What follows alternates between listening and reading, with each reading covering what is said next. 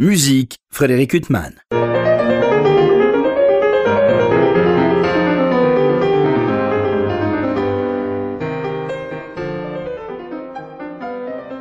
Bonjour Frédéric Huttman au micro, j'ai le plaisir de vous retrouver pour une nouvelle interview. Aujourd'hui j'ai l'immense plaisir de recevoir euh, Jean-Claude euh, Van Den Eyden. Bonjour. Bonjour. Alors je vous reçois, on a en fond sonore euh, de grand luxe puisque on a un extrait de un quatuor de Beethoven puisqu'on est dans le cadre de Musique à Giverny, une sorte de Marlboro français et c'est pour vous la 13e édition. Oui, oui. Alors une édition un peu particulière puisque tous les étudiants étrangers n'ont pas pu venir, puisque le principe c'est à la fois euh, des masterclass, des concerts et que des, maîtres comme vous euh, jouent aux côtés de plus jeunes euh, confirmés. Oui, en fait il n'y a pas vraiment ce qu'on pourrait appeler des masterclass parce que les jeunes qui sont invités ici sont pour la plupart déjà dans le milieu professionnel. Hein. Ce sont des jeunes qui sont soit en fin d'études, soit ont déjà, disons, pratiqué les concerts et soit ont des postes même parfois dans les, dans les orchestres déjà. Donc je ne sais pas, on peut plus vraiment dire que ce sont des masterclass parce qu'il n'y a pas de cours en, en fait. Vous jouez avec eux. Nous jouons avec eux, nous travaillons avec eux les programmes et puis nous jouons en concert avec eux, nous partageons donc la scène avec ces jeunes. Alors cette année, euh, Musique à Giverny a commencé le 17 août, se termine euh, le 30 août. Euh, puisqu'on est, je vous interview le 29. ce soir, c'est le dernier concert pour vous. Je vous ai entendu en répétition avec une version de, chambriste du quatrième concerto de Beethoven. Je crois que c'est lui-même d'ailleurs qui a écrit cette version. non, pas ah. exactement. C'est un, certain monsieur Lachner qui a fait la transcription, qui a d'ailleurs transcrit pour ensemble piano et cordes seuls les cinq concertis de Beethoven et aussi des concertos de Mozart. Et ce quatrième concerto, pour moi, c'est les cinq sont sublimes, mais pour moi, c'est vraiment la perle de, de, la couronne. Enfin, il y a quelque chose de magique tout le temps dans cette musique. Euh. Vous, l'avez beaucoup joué, ce concerto? Je l'ai beaucoup joué, oui, parce que c'est mon préféré, en fait, des cinq. j'ai joué les cinq concertis, mais c'est celui pour lequel j'ai vraiment une tendresse particulière. Et puis rien que ce début, évidemment, c'est tout à le fait piano magique. Le piano seul, c'est original. Et je trouve que ce concerto a vraiment euh, une filiation avec Schubert. On a des moments vraiment tout à fait schubertiens, dans, surtout dans ce premier mouvement. Et c'est ce, qui, ce qui me plaît le plus dans dans ce concerto. Mais alors, vous l'avez joué, j'imagine, avec des grands chefs. Quand on voit votre parcours, euh, je, suis je suis intimidé, euh, Jean-Claude Van Den Eyden. vous avez joué avec des chefs comme Paul Kletsky, enfin des chefs de cette dimension. Pour moi, c'est complètement mythique. Euh. Oui, c'était un chef fabuleux, hein, Paul Kletsky. On a joué le, le Ré mineur de Mozart, le 466 ensemble. Et donc, c'est des rencontres ahurissantes, enfin, des chefs de cette envergure. Aussi, avec, je me rappelle de Rudolf Barschai aussi, c'était au moment où il dirigeait.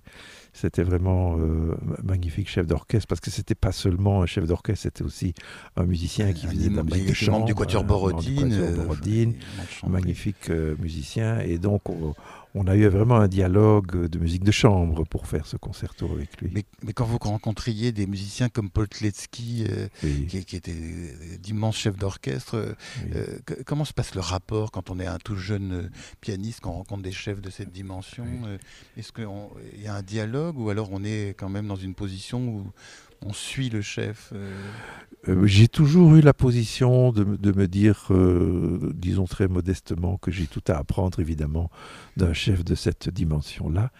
Et j'ai rencontré une personnalité très attachante, pas du tout le grand chef parle un petit peu aux jeunes pianistes. Enfin, on a vraiment eu un vrai dialogue. Il m'a donné quelques petits conseils, quelques demandes aussi pour l'ensemble avec l'orchestre. Et c'était, vraiment une expérience magnifique pour moi. Et alors quand vous jouez ce quatrième concerto euh, de Beethoven en sol majeur, qui est euh, un des plus sublimes concertos de, tous les temps, que vous le jouez en version chambriste, c'est très différent le rapport que vous avez euh, à cette musique?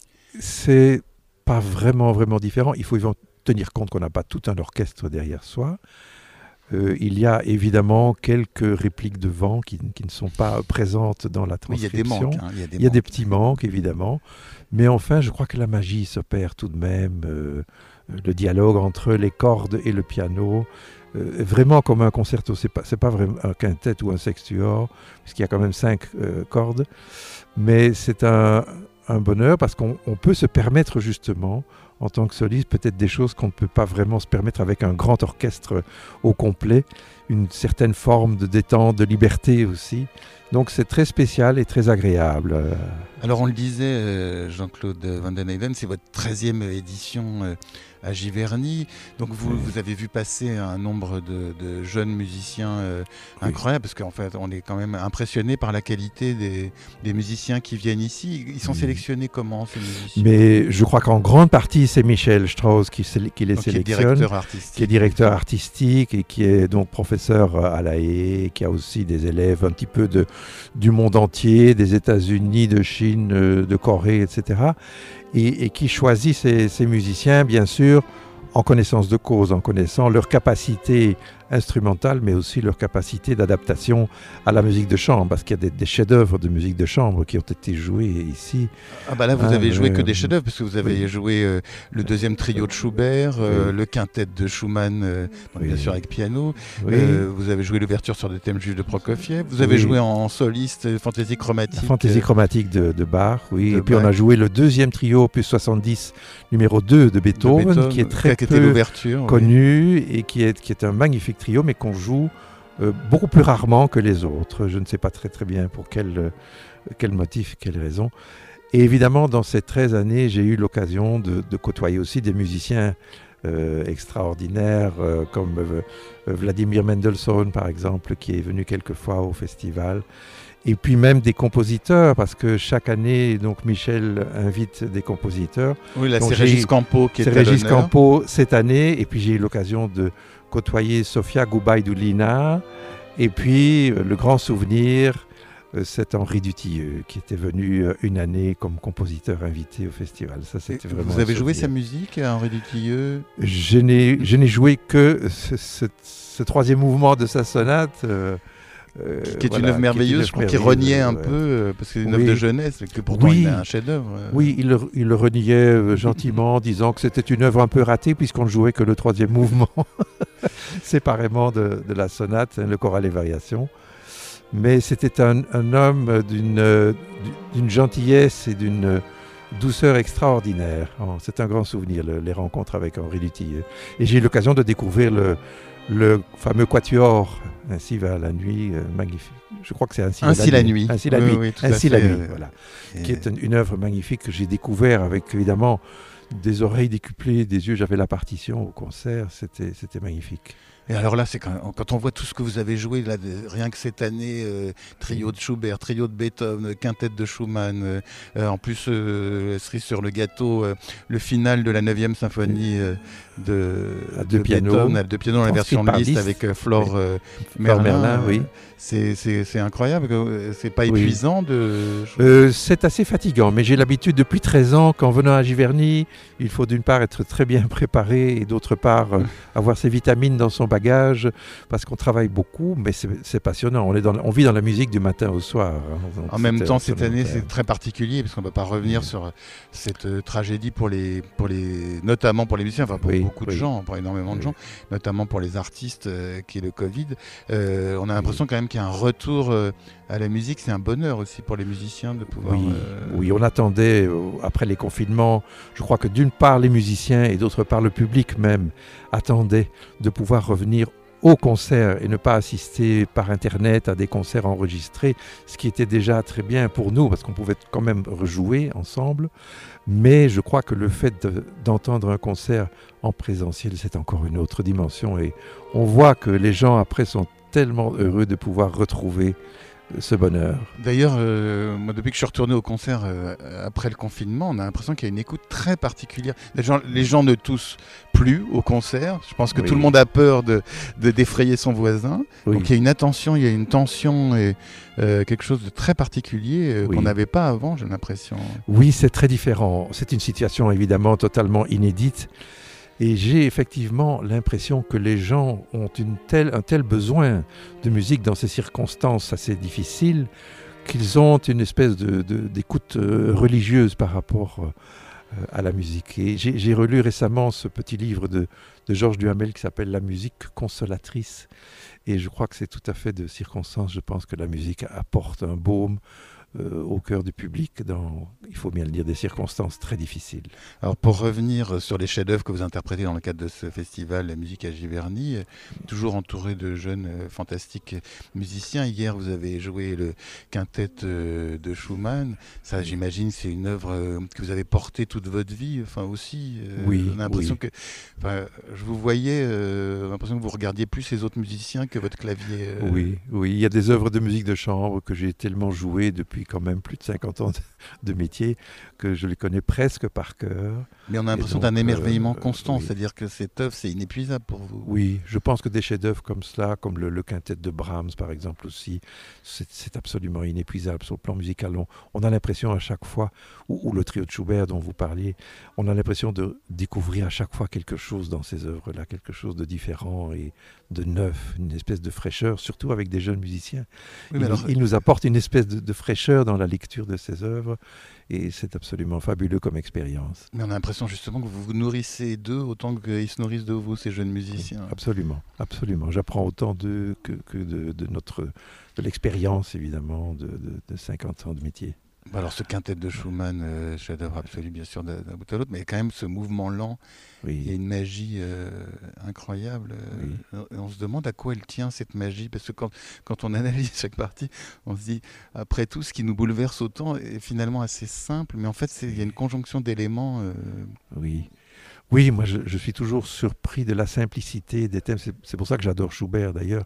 C'est que j'ai évoqué Schumann. Hein. Oui, oui, oui, bien sûr. Mais je comprends, mais on le retrouve chez Schumann aussi. Il y a dans les pièces pour piano de Schumann, comme si, on pense par exemple au Kinderseen, la première pièce des Kinderseen, c'est d'une simplicité euh, totale, mais quelle, quelle magie quelle imagerie possible sur cette musique. Et c'est évidemment le, le, mystère de la, de la création, le mystère de l'inspiration des compositeurs qui, je crois, encore reste un petit peu un mystère à notre époque.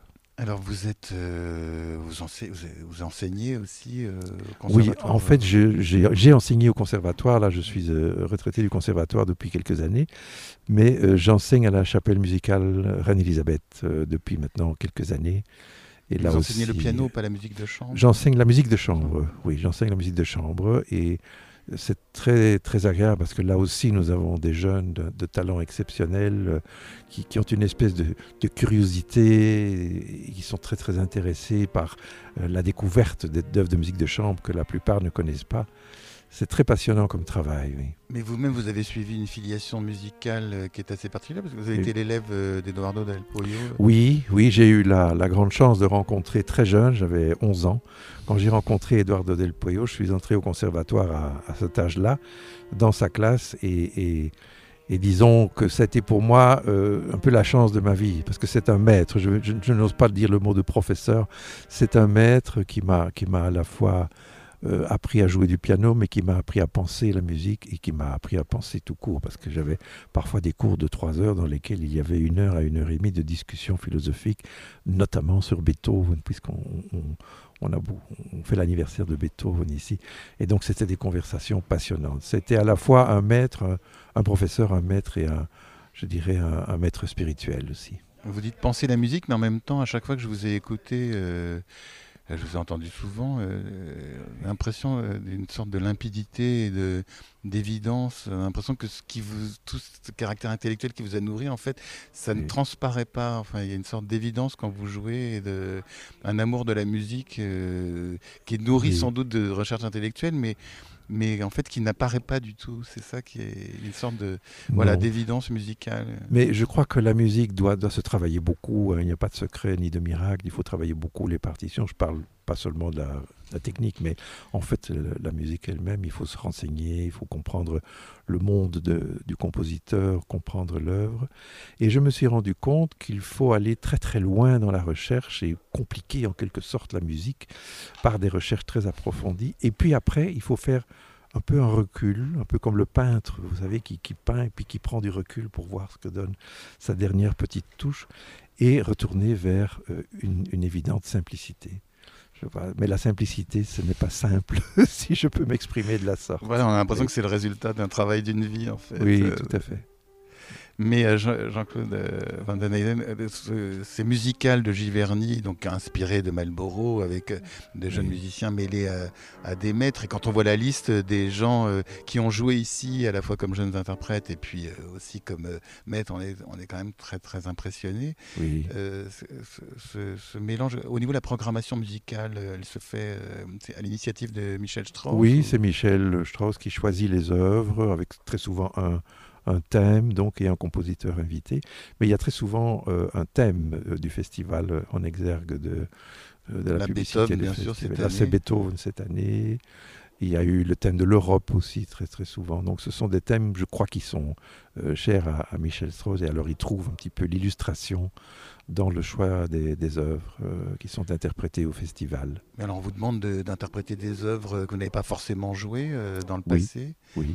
Et alors Alors j'ai heureusement un petit avantage, c'est que c'est vrai qu'après un demi-siècle de, de, travail, euh, j'ai un répertoire quand même assez vaste, donc il est rare que je tombe sur des œuvres que je ne connais pas, mais je me rappelle quand même que j'ai dû travailler le, justement le trio, un trio de Sofia Goubaïdolina que je n'avais jamais euh, joué auparavant. Et je dois reconnaître que la version de liste qu'on fait de la 9e, et ce n'est que la, la fin, l'Ode à la joie, mais je n'ai jamais joué en fait cette version.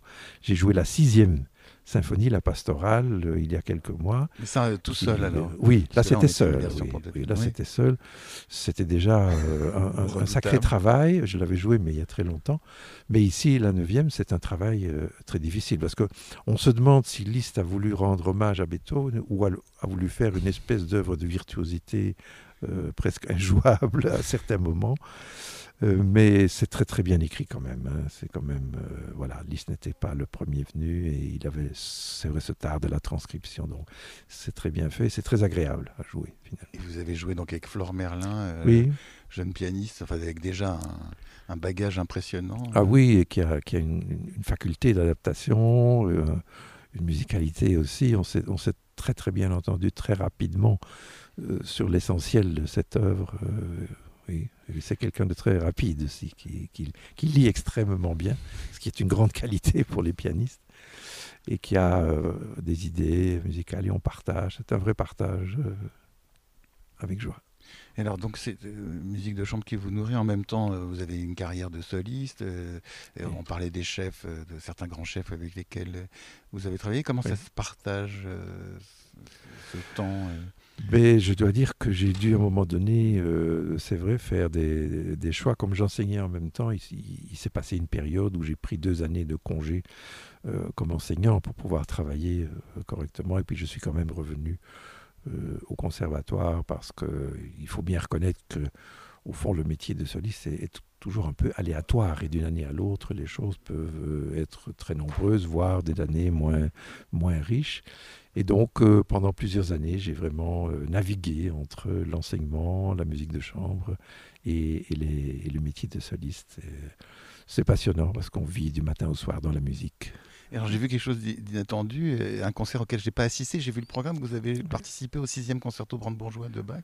Oui. Et je vois que vous étiez au clavecin euh, oui. sur le programme. Alors, une petite parenthèse, en fait au départ je devais jouer du clavecin.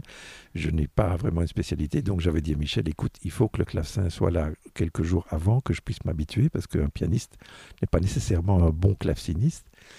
Et puis en dernière minute, il y a eu, je crois, des petits problèmes de transport, donc finalement je l'ai fait euh, au, piano, en essayant de euh, c'est pas d'être le plus discret possible. Donc j'ai dit, j'ai dit à l'accordeur d'installer un bouton clavecin et, et j'ai choisi un toucher clavecin aussi. Et vous avez joué aussi une autre œuvre de Bach, mais cette fois euh, seule, euh, cette fantaisie chromatique. Ah oui, oui. Ça, c'est vous qui teniez à jouer cette œuvre Il m'avait demandé, donc, au concert où se jouaient les variations Goldberg dans la version pour trio à cordes, il m'avait demandé de jouer une œuvre de Bach, alors j'avais hésité. Et puis j'ai pris la fantaisie chromatique parce que c'est une œuvre, j'ai eu un choc en l'entendant pour la première fois je pense que euh, c'est peut-être moi qui aime particulièrement cette œuvre, mais j'ai l'impression que c'est vraiment le bar de la, euh, toute haute euh, inspiration. Et, et, je sais que c'est une œuvre qui a un impact sur le public. le public mesure la, beauté de cette œuvre. Elle est magnifiquement écrite, très, très libre dans la fantaisie, et puis bien sûr la rigueur de la fugue qui, qui vient derrière. Et c'est vrai que j'aime beaucoup ce challenge. J'aime beaucoup la polyphonie au piano l'orchestration même aussi. Donc voilà. C'est un compositeur que vous jouez beaucoup, Bach Je mets presque toujours du Bach au début d'un concert. Oui. Vous savez, parfois il y a des, pianistes qui ne sont pas intimidés, mais qui, finalement n'osent pas euh, appréhender cette musique au concert Oui, parce qu'il y a aussi peut-être maintenant le fait qu'il y a des gens qui sont un peu opposés au fait qu'on joue bar sur un piano oh, moderne. Je crois que l'époque est révolue, je crois qu'il y a cette guerre-là. Elle est un petit peu révolue. On voit même des clavecinistes assister à des concerts de pianistes oui, euh, oui, oui. qui jouent du Bach. Mais j'aime bien le, le, Bach et je me rappelle toujours de ce mot, je crois que c'est dans le film de Bruno Mont-Saint-Jean sur Sviatoslav Richter, où Richter disait que le matin, il, il commençait toujours par un peu de Bach, ne serait-ce que pour des raisons hygiéniques, c'est-à-dire pour préparer les réflexes et le cerveau au, travail. Donc je mets souvent un ou deux préludes et fugues euh, de Bach euh, en début de concert ou la fantaisie chromatique. Mais vous, quand vous n'avez pas de contraintes de programme, de concert à préparer, et que vous arrivez à votre piano le matin, euh, vers quoi vous allez, Jean-Claude Eh bien, j'en ai fait l'expérience pendant le confinement, parce qu'on a quand même été confiné près de trois mois. Et je me suis dit, j'étais à Bruxelles à ce moment-là. Je dis, je ne peux pas rester sans, sans, musique, sans piano. Donc, j'ai lu tous les préludes et fugues de Bach, j'ai lu toutes les sonates de Beethoven, et puis toutes les sonates de Schubert. Et, là, euh, bon, ça a rempli quand même euh, mon, mon travail pendant ce temps-là, en plus euh, quand même de, de projets qui se sont faits jour au mois de mai, au mois de juin, en musique de chambre et aussi l'une ou l'autre sonate de, Beethoven que j'avais travaillé auparavant. Et c'était un travail passionnant parce que je me suis rendu compte qu'il y avait des sonates de Beethoven que je ne connaissais que pas vous n'aviez jamais tout, et des préludes et fugues non plus. Je me, me, demandais pourquoi on ne les jouait pas. Surtout le livre 2, il est beaucoup moins joué que le dans livre le livre 2. Mais en le lisant, j'ai un petit peu compris pourquoi. En fait, il est beaucoup plus difficile sur le plan polyphonique, c'est beaucoup moins pianistique que certains préludes et fugues du premier livre. Mais c'était passionnant. Et c'est vrai que du bar, ça, ça, fait du bien. Ça fait du bien. Ça remet les, idées en place, les réflexes aussi.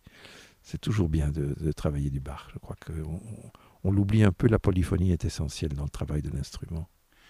Et alors donc pour revenir à ce festival si particulier Musical Giverny, puisque je pense qu'à un moment euh, Michel Strauss et d'autres euh, ont dû penser que c'était annulé cette année. Enfin, c'est vraiment extraordinaire d'avoir pu euh, recommencer ce festival. Mais j'imagine qu'il y a des tas de jeunes musiciens ou des maîtres. Bon, vous, euh, on a la chance de votre venue parce que vous venez de Belgique, mais il y a d'autres maîtres qui n'ont pas pu venir, des musiciens. Probablement, en tout cas, tout ce qui venait des États-Unis ou d'Asie a été évidemment bloqué. Et donc, euh, jusqu'au dernier moment, je crois jusqu'encore jusqu'au mois de juillet, euh, Michel n'était pas sûr de pouvoir euh, assumer avec toutes les mesures nécessaires, d'autant que la situation s'améliorait, mais puis malheureusement a de nouveau un tout petit peu dégénéré. Donc il y a eu des, hésitations.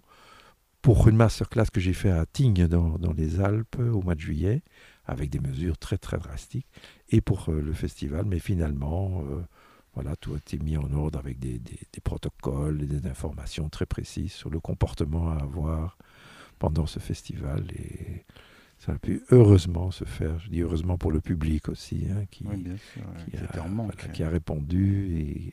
Et, on sent un public euh, très enthousiaste et en même temps très heureux. Bah, C'est-à-dire qu'on est un peu, euh, on a le sentiment d'avoir été des enfants gâtés, d'aller au concert, euh, d'entendre les plus merveilleux musiciens, et puis un jour euh, ça s'arrête comme ça, et on se rend compte que c'est ce qui nous paraissait naturel n'est pas du tout.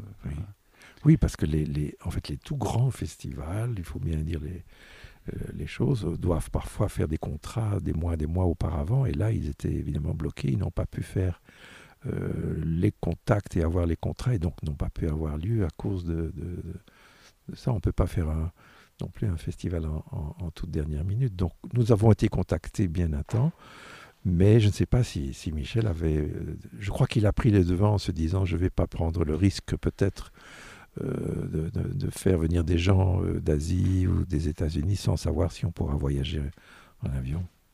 Alors on va terminer avec une œuvre euh, aussi que vous avez jouée, c'est l'ouverture sur des thèmes juifs de Prokofiev. Oui. je n'ai malheureusement pas eu la chance de vous écouter l'interpréter, mais c'est une œuvre que, que, vous avez beaucoup jouée. Je l'ai beaucoup jouée. C'était une prise de rôle? Non, pas du tout. non, non, non, je la connais, je la connais même bien. Je l'ai jouée un, peu partout. Je l'ai jouée en Belgique évidemment, mais aussi euh, en Corée. Je me rappelle, on avait fait ça en France.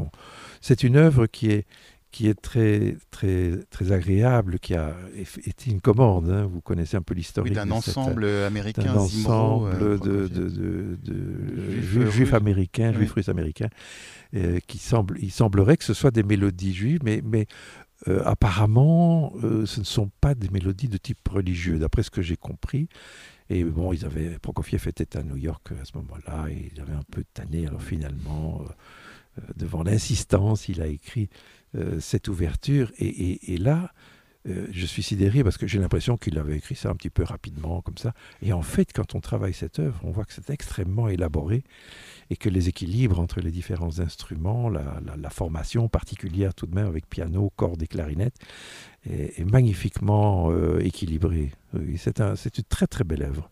C'est un musicien que vous avez beaucoup pratiqué, Prokofiev Oui, j'ai beaucoup joué les sonates, euh, j'ai joué les premiers et troisième et cinquième concertos.